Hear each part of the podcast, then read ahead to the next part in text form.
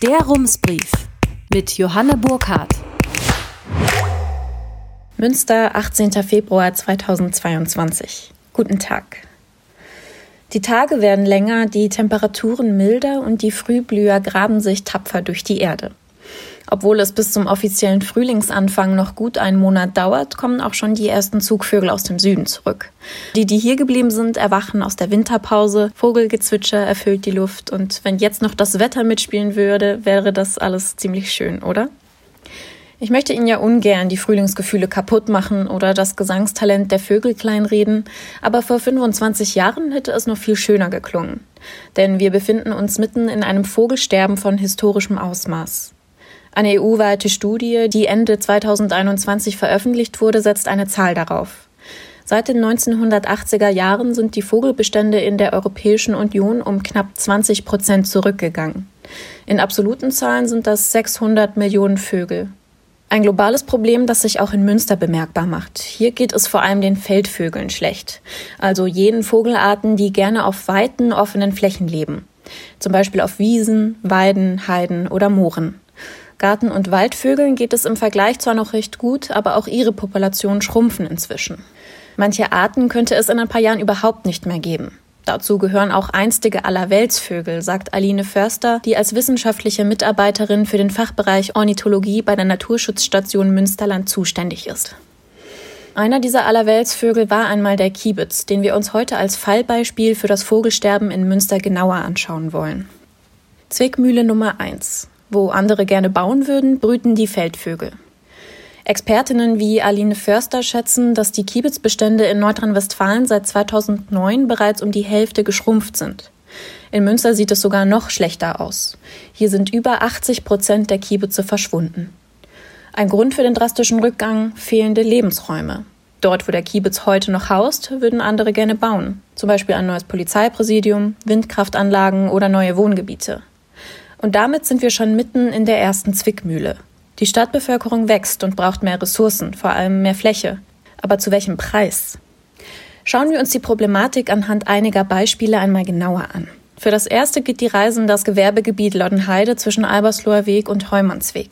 Nachdem die britischen Truppen Ende der 1990er Jahre das knapp 90 Quadratkilometer große Gebiet verlassen hatten, wurde ein neuer Bebauungsplan für die Loddenheide angelegt. Dort sollte ein neues Gewerbegebiet entstehen. Aber bis die Loddenheide aussah, wie wir sie heute kennen, hat es viele Jahre gedauert. Die Kiebitzer waren in der Zwischenzeit schneller als die Bautrupps. Bis 2013 hatten sich dort 40 Brutpaare niedergelassen.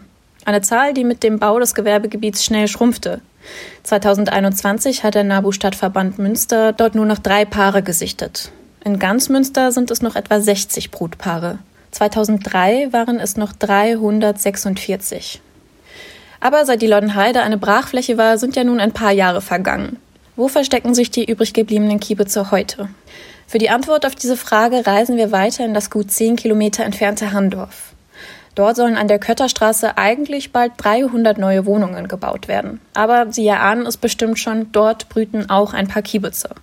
In der Brutsaison 2021 waren es fünf Paare. Das ist immerhin fast ein Zehntel aller Kiebitze, die noch in Münster leben. Fürs Erste können die Kiebitze aber weiter auf der Wiese an der Kötterstraße bleiben. Denn bis dort gebaut werden darf, muss für die Tiere erst ein neues Zuhause gefunden werden.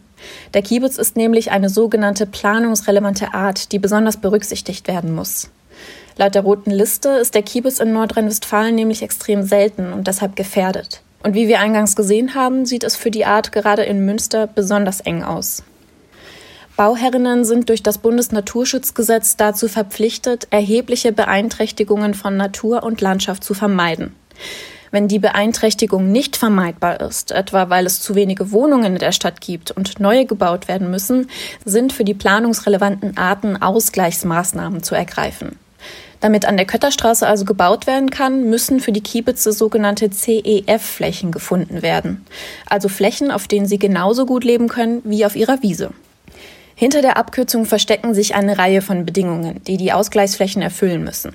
Allen voran muss die neue Fläche den jeweiligen Habitatansprüchen der betroffenen Art genügen und in der Nähe der ursprünglichen Fläche liegen. Der Kiebitz lebt beispielsweise gerne auf offenen, gut einsehbaren und feuchten Flächen. Gleichzeitig muss die Wahrscheinlichkeit, dass die Tiere die neue Fläche annehmen, als sicher eingestuft werden. Aber wie stellt man sicher, dass die Tiere die Ausgleichsfläche finden und auch annehmen? Bei der Suche nach passenden Orten hilft ein Leitfaden des Landesumweltamts, der festhält, welche Ansprüche die einzelnen Vogelarten an ihren Lebensraum haben. Im Umweltkataster der Stadt werden die geeigneten Flächen und solche, die sich eignen könnten, festgehalten. Denn wenn eine Fläche noch nicht die idealen Bedingungen erfüllt, kann ein bisschen nachgeholfen werden. So wie bei der Ausgleichsfläche für das neue Polizeipräsidium. Weil die noch zu trocken war, wurden dort sogenannte Flachwasserzonen angelegt. Sie können sich das etwa wie flache Teiche vorstellen, die das umliegende Gebiet befeuchten. Theoretisch ist also alles geregelt, doch in der Praxis wird es knifflig. Die Tiere nehmen die Ausgleichsflächen anscheinend nicht so an, wie die Planerinnen es erwartet hatten. Für die Loddenheide wurden laut Detlef Lobmeier vom NABU Stadtverband acht solcher Ausgleichsflächen geschaffen, die 26 überplante Kiebitzhabitate ersetzen sollten. Allerdings hatten sich im letzten Jahr gerade einmal sieben Vogelpaare in den neuen Gebieten niedergelassen. Die Ausgleichsfläche für das Grundstück, auf dem das neue Polizeipräsidium gebaut wird, liegt gut zwölf Kilometer weiter nördlich in den Rieselfeldern. Mit dem Rad ist das eine Reise von gut 40 Minuten. Wie schnell und vor allem wie direkt ein Kiebitz diese Strecke fliegt, lässt sich nicht so leicht sagen. Aber wenn es nach Detlef Lobmeier geht, kann hier zumindest nicht mehr von einer räumlichen Nähe gesprochen werden. Und die Vögel müssen selbst zu ihrem neuen Wohnort finden. Eine aktive Umsiedlung gibt es nicht. Wie also stellt die Stadt bei ihren CEF-Flächen sicher, dass diese für die Vögel geeignet sind und dass sich die Tiere dort auch niederlassen? Das städtische Kommunikationsamt antwortete in einer Mail auf diese Frage, dass die Flächen in festen zeitlichen Abständen überprüft werden. Dabei achten die Expertinnen darauf, dass alle Habitatansprüche noch erfüllt werden oder ob etwa das Gewässer von Schlamm befreit oder hohe Pflanzen entfernt werden müssen. Zudem gibt es geförderte Projekte, die für das Monitoring einzelner Arten zuständig sind. Eines dieser Projekte hat Aline Förster von der Naturschutzstation Münsterland zusammen mit Kolleginnen durchgeführt. Neben verschiedenen Maßnahmen zum Kiebitzschutz haben die ExpertInnen auch die Brutgelege der Tiere kartiert. Thomas Krämer, der die biologische Station an den Rieselfeldern leitet, hat auf den Ausgleichsflächen für das Polizeipräsidium noch nicht so viele Kiebitze gesichtet, wie er hofft. Das sei wohl aber auch zu erwarten gewesen. Zitat Man kann nicht einfach neue Lebensräume erschaffen, sagt Krämer. Es brauche Zeit, bis eine neue Fläche die ökologischen Funktionen der alten ausgleichen könne. Zwickmühle Nummer zwei. Wo andere Äcker bewirtschaften, würden gerne die Feldvögel brüten. Weil der Lebensraum für die Feldvögel immer enger wird, weichen seit Jahren immer mehr Tiere auf Ackerland aus und prompt stehen sie vor der nächsten Herausforderung, womit wir bei der zweiten Zwickmühle wären. Denn gerade die industrielle Landwirtschaft gilt als der Hauptantreiber des globalen Vogelsterbens. Hans Tolksdorf, der für die Landwirtschaftskammer NRW Landwirtinnen zu Biodiversität berät, sagte mir, die Landwirtschaft sei wegen der hohen Nachfrage in den letzten Jahrzehnten immer produktiver geworden. Das Vogelsterben sei die Kehrseite dieser Medaille. Aline Förster von der Naturschutzstation Münsterland kennt die Gründe dafür. Die Äcker werden zu häufig bewirtschaftet und liegen zu selten brach. Die Natur wird dort also einfach zu selten in Ruhe gelassen.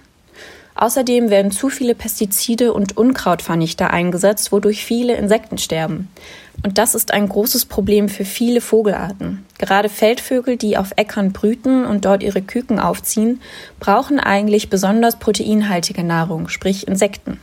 Nur halten die sich in Monokulturen, wo nichts blüht und Pestizide versprüht werden, nicht so gerne auf. Um das Vogelsterben aufzuhalten, müsste sich in der Landwirtschaft also einiges ändern. Auch hier stellt sich wieder die Frage, zu welchem Preis? Lange Zeit war das Verhältnis zwischen Naturschützerinnen und Landwirtinnen extrem angespannt. Auch die gesellschaftlichen Anforderungen an die Landwirtschaft seien immer weiter gestiegen, sagt Tolksdorf. Zitat Landwirtinnen müssen nicht nur Essen produzieren, sondern auch das Klima, die Gewässer und die Arten schützen. Auch die Auflagen der EU würden immer strenger. Gleichzeitig fehlt der finanzielle Anreiz für freiwillige Artenschutzmaßnahmen. Und wer sich doch dafür entscheidet und Fördermittel beantrage, müsse sich durch ein bürokratisches Dickicht kämpfen. Viele LandwirtInnen sitzen viel mehr am Schreibtisch, als draußen auf dem Feld oder bei ihren Tieren zu sein, erzählt Tolksdorf. Das frustriere viele. Warum lohnt sich der Artenschutz nicht für die landwirtschaftlichen Betriebe? Schauen wir uns das einmal genauer an. Die meisten Fördermittel für den Artenschutz in der Landwirtschaft kommen aus EU-Geldern, die an andere Länder verteilt werden, erklärt Tolksdorf. Wie hoch diese sind und an welche Bedingungen sie geknüpft sind, halten der Vertragsnaturschutz und die Agrarumweltmaßnahmen fest.